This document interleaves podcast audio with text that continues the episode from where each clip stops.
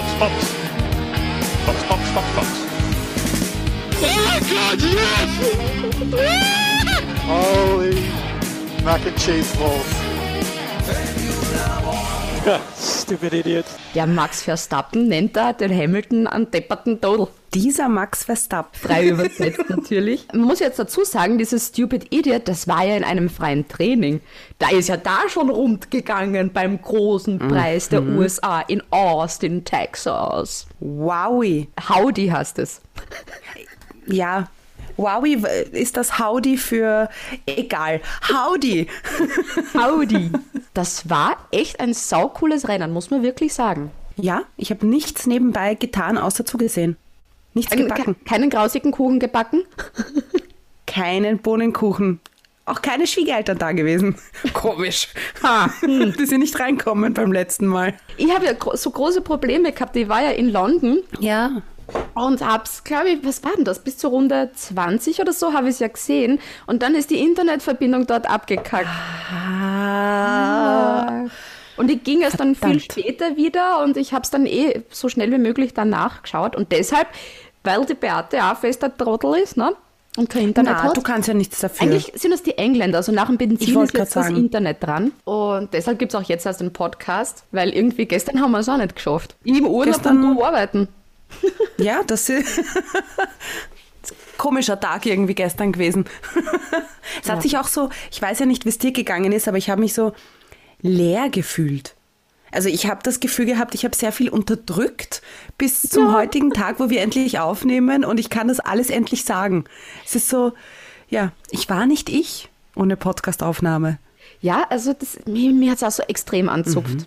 Ja. Aber jetzt haben wir es ja geschafft und ich bin gespannt, wie so ein Podcast dann aussieht, wenn wir mal Zeit zum Nachdenken haben darüber. Ich vergesse aber gleich alles, also ich bin ja gespannt. Siehst, dir ist jetzt auch gerade was eingefallen. Ja, ich, ich bin ja gerade erst heimgekommen und ich habe natürlich nichts im Kühlschrank. Das heißt, es kann sein, dass ähm, der Essenslieferant klingelt. Was gibt's denn? Gyoza und Pommes. Mm, oh, was für eine Fusion Kitchen. Süßkartoffelpommes, ja. Healthy. Ich habe, falls es wen interessiert, Spaghetti Bolognese gegessen. Auch geil. Mhm. Nehme ich dir morgen mit. Ja, wirklich, machst du das? Du hast jetzt im Podcast Ja. gesagt, du musst es jetzt machen. Ja? Nehme ich dir ein Tabakschirtel voller Spaghetti Danke, Bolognese das mit. ist sehr lieb von dir. Ja, sehr gerne. Sehr gerne. Und einen Gast haben wir natürlich heute auch wieder. Oh Gott. Und zwar der Glenn Dunbar. Das ist der Teamfotograf von Aston Martin. Dann fangen wir mal an mit dem Wichtigsten bei diesem großen Preis der USA in Austin, Texas. Mir gehen diese ganzen Prominenten auf die Nerven. danke, danke. Bist du des Wahnsinns? Das war mein erster Gedanke. Wahnsinn.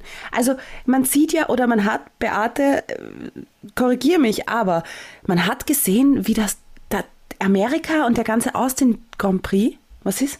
Die Katze ist mal raufgesprungen und hat Krallen so. vom Festhalten in meinen Oberschenkel reingerammt. Oh. Ui. Nichts Schlimmes. Ei, ei. Ah, ich spüre richtig den Schmerz. Nein, es geht mir eher um die Okay. Strumpfhose, dass die kaputt wird. Ja, kaufst du halt eine neue. So, Promis. Ähm, Promis.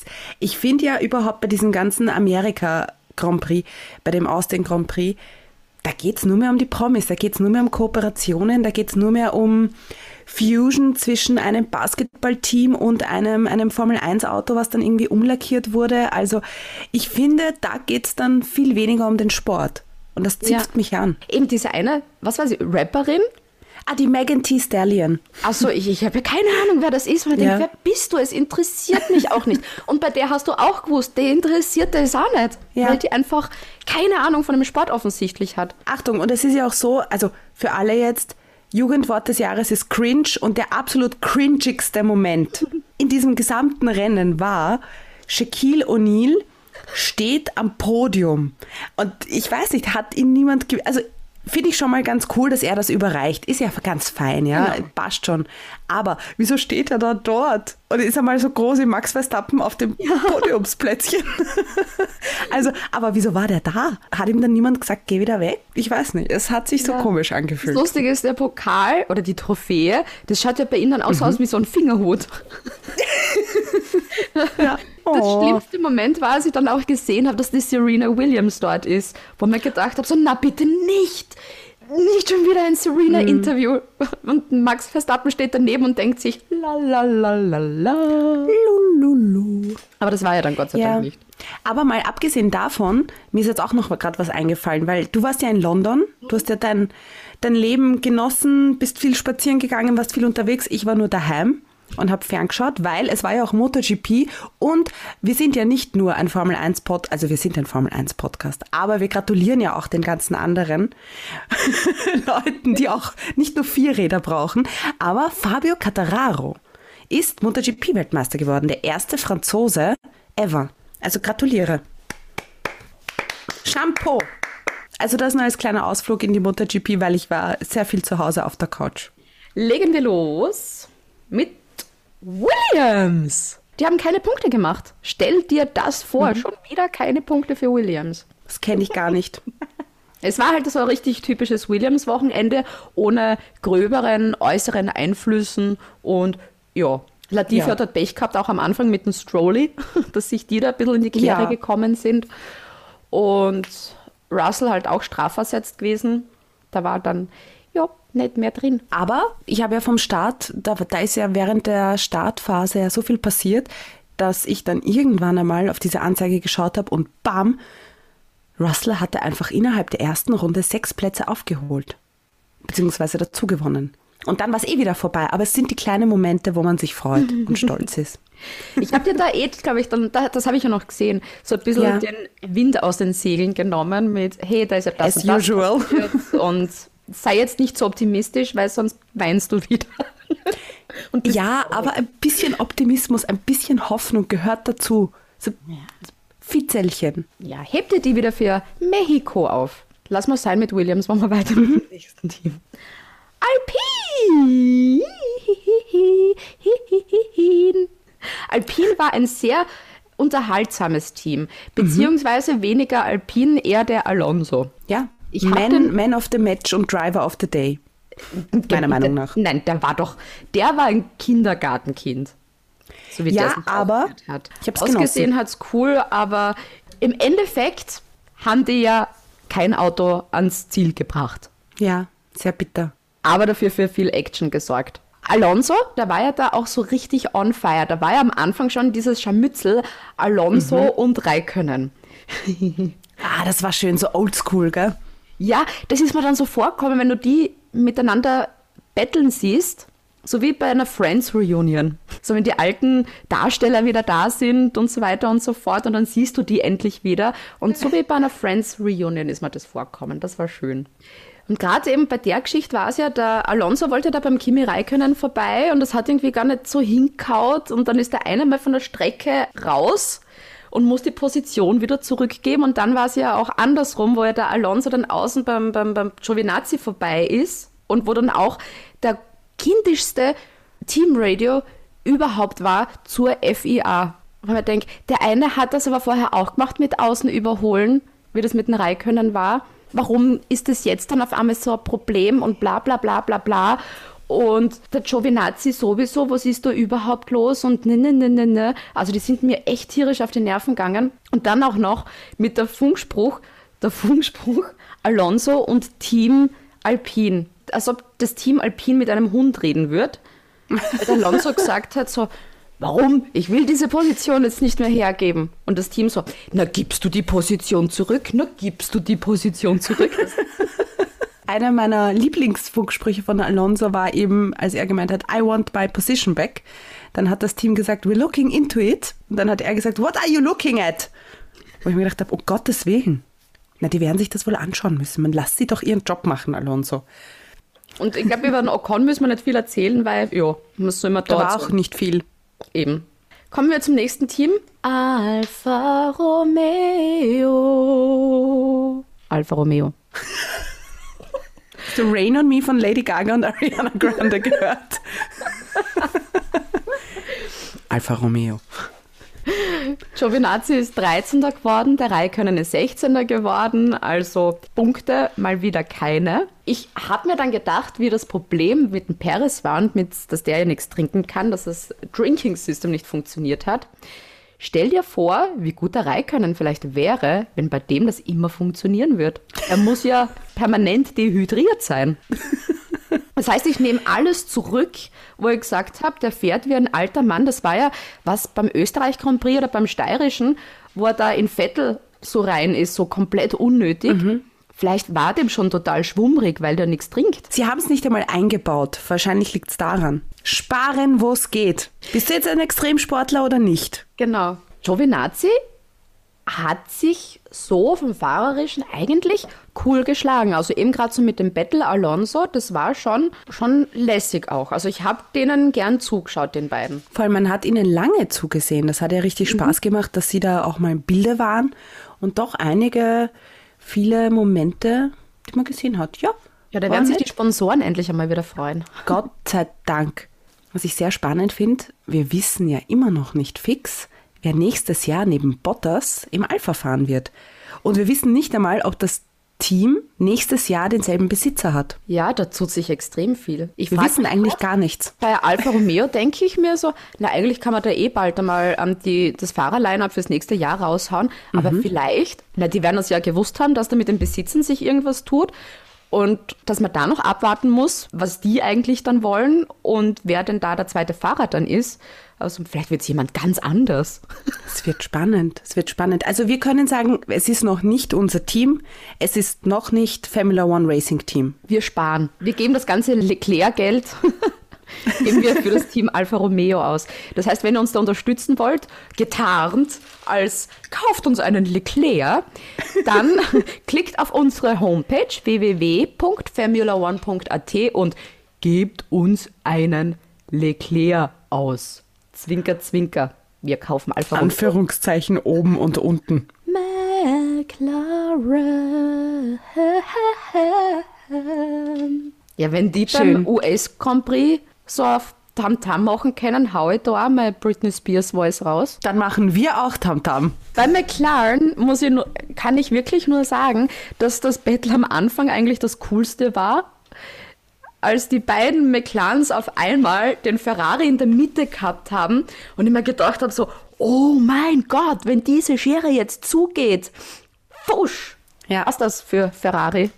Ist aber gut ausgegangen. Es sind, der Leclerc ist Vierter geworden und der Sainz ist Siebter geworden. Und ich finde ja da jetzt generell das Battle zwischen Ferrari und McLaren ja irrsinnig geil. Die sind ja jetzt so knapp beieinander, weil McLaren hat 254 Punkte und Ferrari 250,5 Punkte. Danny Ricciardo liebt, liebt, liebt, liebt Austin Ja. und Amerika. Alles, was dort passiert. Ich Das glaub ist echt schön. Dieser ganze Mindset dort hat ihn dann so gut getan, weil der ist ja auch mal wieder vor Lando Norris gelandet. Und das hat man richtig gesehen, dass er, dass er gut drauf war und dass ihm das, glaube ich, Spaß gemacht hat und dass er Ja. sich wohlgefühlt hat. Aber bitte, Danny, dieser Bart, mm -mm, bitte nicht. Ja, bitte nicht. Ja, oh, Das nächste Mal Wie- nicht mehr. ah, bitte nicht. Lando Norris ist jetzt zurückgefallen auch wieder in der Fahrerwertung. Der ist jetzt nur noch Fünfter, weil auch jetzt der Perez vor ihm ist. Also der war ja auf Platz drei eigentlich. Der hat sich auch sehr lange auf Platz drei gehalten. Aber ich glaube, der McLaren, der gibt gerade so ein bisschen, je länger die Saison dauert, desto mehr lässt er so ein bisschen nach. Der wird ein bisschen müde. Das Ding ist ja, du hast ja dann in der Fahrerwertung dann auch so das Battle Lando Norris und Sergio Perez. Und ich glaube, der Perez wird jetzt erst so richtig noch ähm, motiviert, weil die ja wissen, jetzt ist das Ziel, Konstrukteur-WM zu gewinnen. Das ist so nah, dass die jetzt nochmal so richtig Gas geben werden. Nächstes Jahr werden McLaren sowieso Weltmeister, so wie alle anderen. Ich wollte gerade sagen, alle werden nächstes Jahr Weltmeister und Haas machen Punkte. Dann machen wir einen fliegenden Übergang zu Ferrari.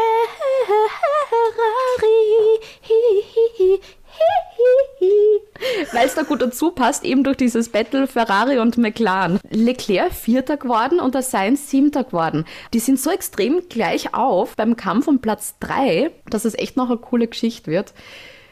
Ich habe ein bisschen... Das ist das Essen. Ich muss aufmachen. Essen. Gehen, ich komme gleich wieder.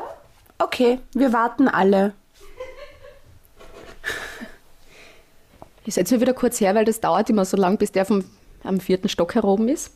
Also du hast ja die 754 Stöcke, die man zu Fuß raufgehen muss. Ich, Genau. ich erinnere mich. Ich kann derweil aber noch sagen, ähm, beim Carlos Sainz habe ich so einen Fuck-Moment gehabt beim Boxenstopp, weil das auch so ein irrsinnig langer war. Es war auch wieder einmal ein Rennen, wo die Boxenstopps doch lang gedauert haben. Ja, ich finde das, Und wo ich dann nervös war. das mit der neuen Regelung finde ich da ganz cool. mit der Boxenstopp-Regelung, weil durch die passiert ja das Ganze. Das stimmt. Und vielleicht auch, weil irgendwo eine Radmutter mal hängen bleibt. ich ich find's- gehe jetzt wieder die Tür aufmachen ja, und dann reden wir weiter. Wir, okay, wir warten.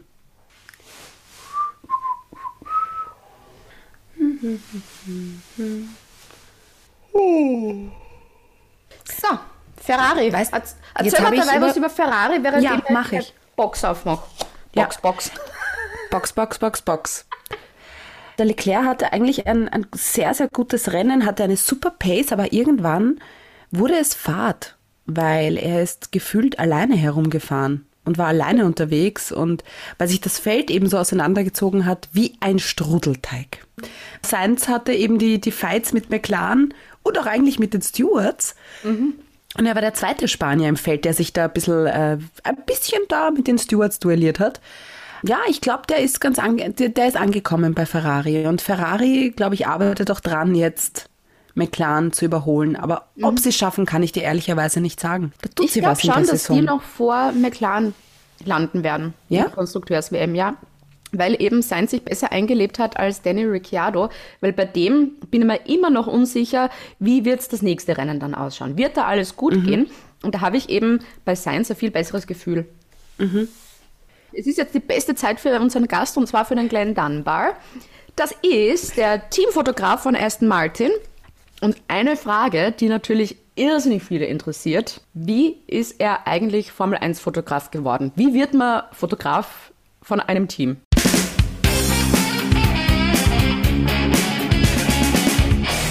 It started um, back in probably about 2001 was when I kind of like got what I consider to be a, my my break, my foot in the door, first rung on the ladder, and that was with an agency called LAT Photographic, still around now as Motorsport Images. Um, before that, I was always very interested in photography. My dad's a photographer. Uh, he was also a Formula One photographer. Um, kind of gave me the idea. He seemed to always have a good time, fly around the world when I was a child, take pictures of Formula One cars, come back, um, earn enough money to put food on the table and take us off onto a few good holidays. So I thought to myself, well, you know, let's let's pursue that. You know, always loved Formula One, always loved photography from my father. Um, unfortunately, he, he retired from Formula One before I actually got anywhere close to starting, so I never had the opportunity to go to a racetrack with him um, and, and shoot. But he did point me in the right direction. He did say you should try this agency, you should try these people. Um, so before that break in 2001, I worked at a couple of smaller agencies in London. They did sort of all kind of sport from um, from golf to darts to motorsport, football to rugby, um, and started in the darkroom, um, processing the film that would come back from their photographers. And you gradually you push and push and push, and you want to get out to do events. So I gradually got to go out and do a few sort of general sport events. And then this opportunity at LAT Photographic came up, now the biggest uh, photographic agency in Formula One, um, and an opportunity was there. I seized upon it. Why? Why not? Um, again, starting in the darkroom, um, called uh, darkroom scumbags is what we were called by the uh, the photographers, because we were literally just in in a dark room all day long, printing up prints, doing Jeep runs, um, and also, which was very exciting, was actually processing their film when they came back from a Grand Prix. So I was actually seeing the images on transparency that they shot before they had even seen them themselves. So it was fantastic to see all this amazing photography coming back from the races, and uh, it kind of gave you a very good eye of what was good and what isn't good. And again at LAT, I had opportunity to go out and, and shoot uh, the um, junior formulas in the UK. So uh, Formula Three, I did two and a half years of the Formula Three Championship, bits and pieces like that. And obviously, thankfully, my skills even back then kind of was picked up by my boss Stephen T, and uh, in 2005, LAT won the won the contract to provide a media service for GP2. Um, I remember Stephen coming up to me saying, "How would you like to come along to all the races in Europe and, and be the official photographer for the GP2 series?" So of course, I was like, "Yeah, of course I do. That's fantastic. You know, that's where I, you know I'm heading for. That's the next step. Didn't have to be office space anymore. Didn't have to process film anymore. I was at that point a full-time photographer. That carried on for a year. Um, end of that year, my boss Stephen came back to me and said um, a freelancer that they had um, was annoying him too much. Um, would I like to do all the races and be the Williams official photographer? It means that I can get rid of this freelancer that I don't want to use anymore and, and, and use you. And again, of course, I was like, uh, yeah, of course I do. And that started in 2006. So 2000, 2006 was my first full, full year in Formula One. And with the uh, very daunting task of being the, the Williams official photographer. Um, so it's, it's an amazing opportunity. Absolutely loved it. Traveling the world, taking pictures of racing cars. So that's that's kind of how I got started, and then the rest is just history. Many a year being the Williams official photographer. Unfortunately, the agency lost that contract at the end of the 2018 series, but then in return we picked up the contract for Racing Point. That was a bit of a carryover with Lance Stroll um, in that period, and I think that may have helped when I became their official photographer. And now moving on to 2021, um, being the Aston Martin official photographer as well. What is your favorite track as a photographer? Last year, everyone was so hyped by um, Bahrain about the outer circuit because of the sparks. Yeah, we, we as photographers always love sparks. You know, we haven't had them in Formula One for so many years. And what was it about two, three years ago? They brought back the titanium chips in the in the board and sparks galore.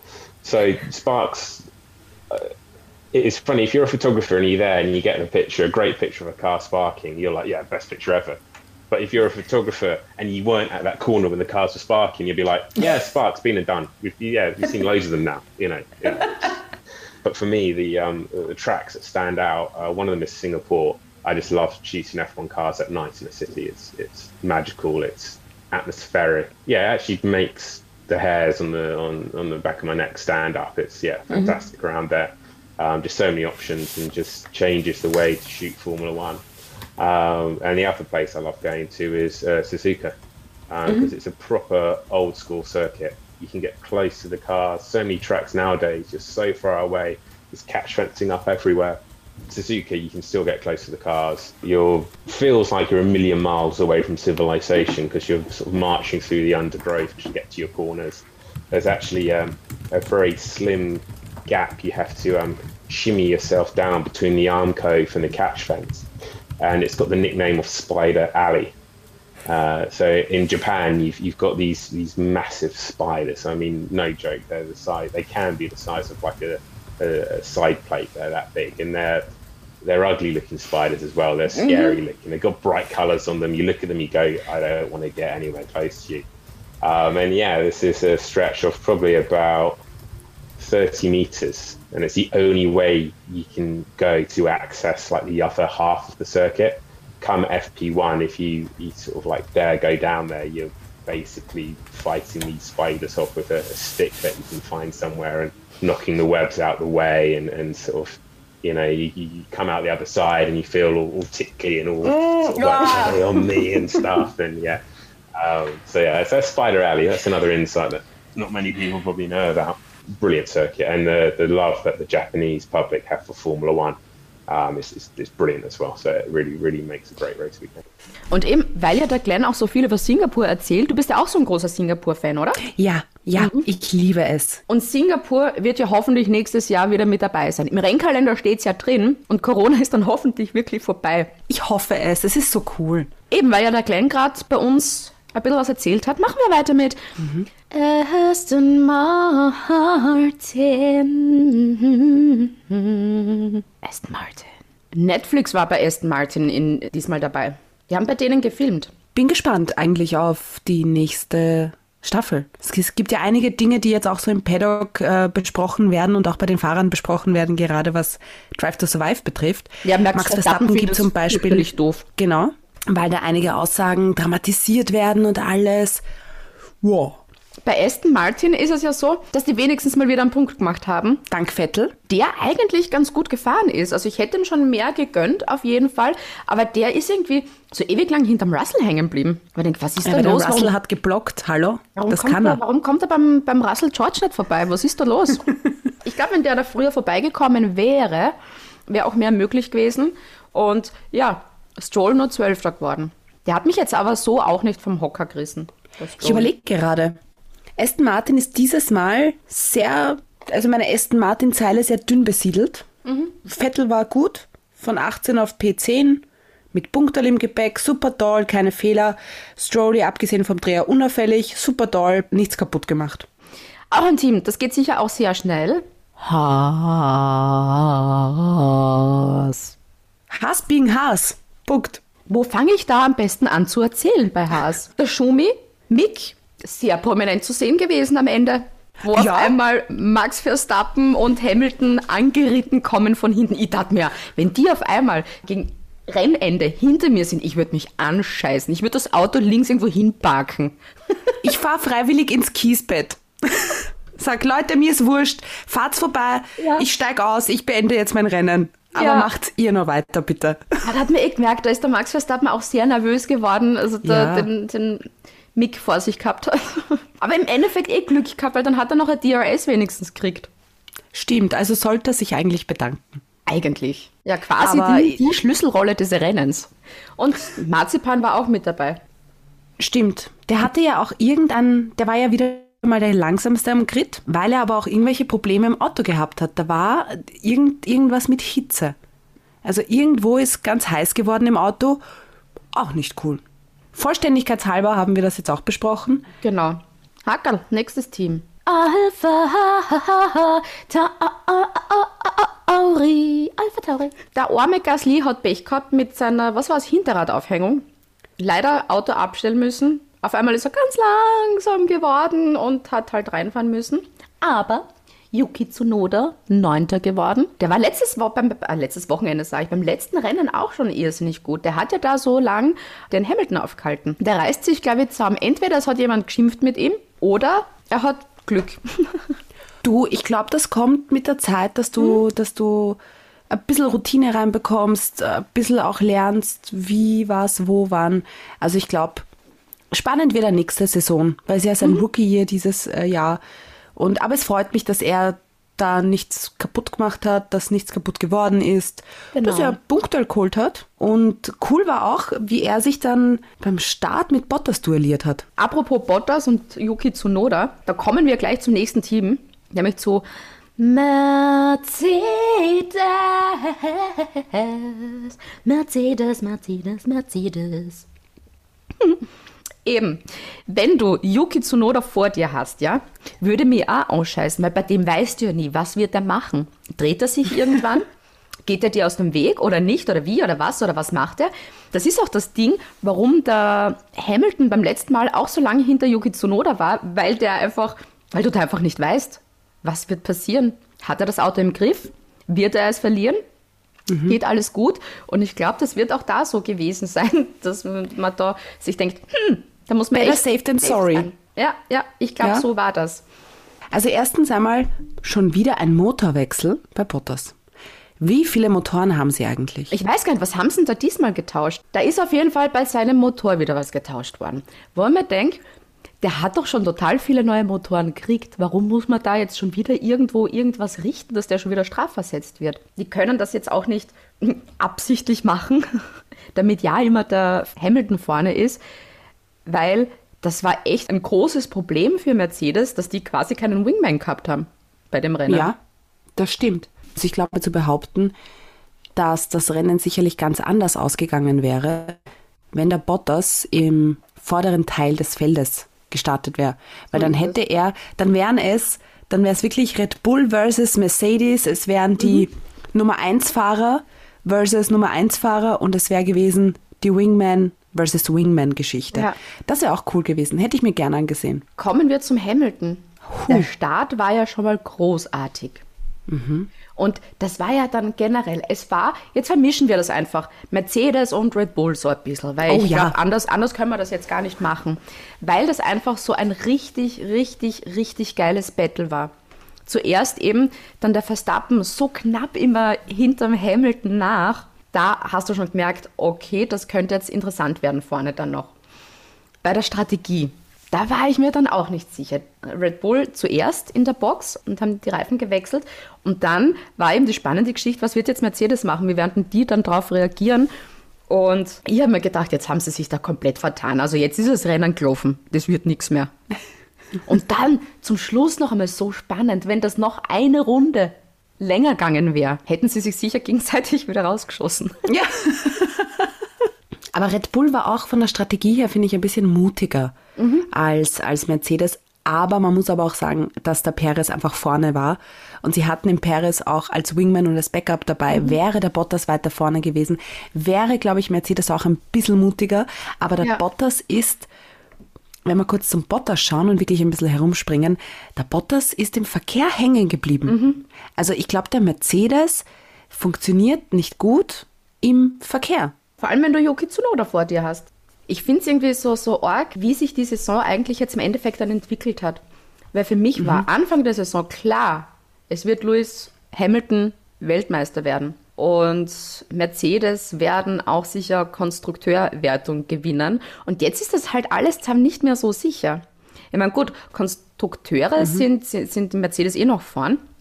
Aber der Max Verstappen ist halt jetzt bei dem, hat er eben den Vorsprung wieder ausgebaut. Ne? Der ist jetzt, glaube ich, zwölf Punkte vom Hamilton. Ja. Wird noch richtig, richtig geil. Also da ist wirklich, wenn einer ein DNF hat, ist es das Schlimmste, was passieren kann, weil das dann wirklich WM-entscheidend ist. Ich meine, ich hoffe, dass es nicht passiert, weil ich will, dass es genau so weitergeht. Es sind beide, also Hamilton und Verstappen, die sind noch nie so gut gefahren, glaube ich. Die sind gerade auf so einem hohen Niveau beide dass die sich gegenseitig da gerade so pushen und zu Höchstleistungen irgendwie dann anregen. Allein auch wie Max Verstappen dann vornweg gefahren ist und wie Lewis Hamilton dann hinten nachkommt und dass da wirklich niemandem irgendwie ein Fehler passiert und die so stark sind und du hast wirklich am Rennende gemerkt, dass beide komplett fertig waren. Ja.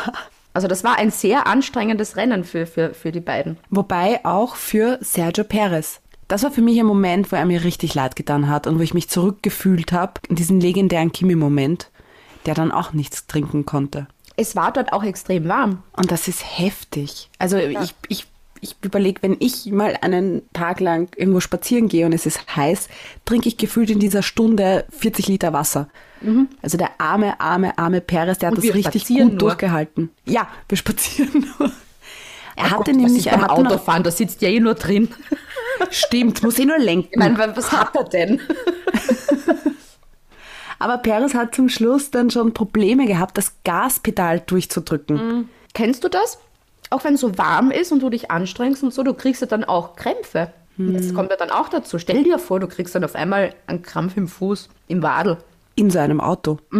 Generell, liebe Teams, und das ist jetzt an alle gerichtet, checkt eure Trinksysteme. Das kann doch nicht so schwierig sein, dass du eine Leitung vom Wasser irgendwie zum Fahrer hast. Und wenn es da schon hapert, Ja. Dann- wie, wie wollen die dann ein Weltmeisterauto zustande bringen, wenn nicht einmal das hinhaut? Korrekt. Wenn Red Bull nicht Weltmeister wird, dann haben sie es auch nicht verdient, wenn es kein Drinking System, ein funktionierendes zustande bringen. So. Unterschreibe ich so. Jetzt habe ich vergessen, Red Bull zu singen. Red Bull. Weil wir ja einen Mischmasch gemacht haben jetzt mit beiden. Stimmt. Dann mach doch ein Mischmasch aus Red Bull und Mercedes. Merz Red Bull. Ja. Eine Fusion. So wie meine Fusion Kitchen, die ich gerade. Genau. Jetzt habe ich aufgegessen. Super. Ich habe aufgegessen. Wir können jetzt aufhören. Wir haben alles durch. Haben wir alles durch. Super. Orgastart für beide Red Buller, Orgastart auch für Mercedes, Orges Rennen, toller Strategiekrimi. Äh, howdy, howdy, Daniel Ricciardo, oh, ganz Org. Bis bald. Und, und, und, wir müssen, wir müssen noch was machen. Und zwar, ich mache es jetzt, so wie du immer, liebe Caro. Ja, Wir manifestieren jetzt alle. okay. Achtung, oh, du nimmst deine Achtung, Hände Achtung, an den ich nehm Kopf. die, okay. Mhm. alle, jeder, der diesen Podcast jetzt hört, nimmt die Hände an die Schläfen. Dann müssen wir wirklich kreisende Bewegungen machen. Mhm. Und jetzt denken wir an den großen Preis von Mexiko. Mexiko. Mexiko. Weil da geht es darum, dass Sergio Perez den großen Preis von Mexiko gewinnt. Mexiko. Sergio Perez gewinnt den großen Preis von Mexiko. Sergio Perez gewinnt den großen Preis von Mexiko. Und bis zu diesen Rennen, da ist noch Ja. ein bisschen Zeit, bis zum 7. November, machen wir das alle vor dem Schlafengehen zehn Minuten lang. Wir manifestieren das jetzt, weil wir alle wollen, dass der Perez in Mexiko gewinnt. Sergio Perez gewinnt den großen Preis von Mexiko. Und in diesem Sinne verabschieden wir uns. Bis zum nächsten Rennen. Adios, muchachos. Bestes Das nächste Mal gibt es eine Fiesta Mexicana. Fox, Fox. Fox, Fox, Fox, Fox. Oh god, yes! Holy mac and cheese balls.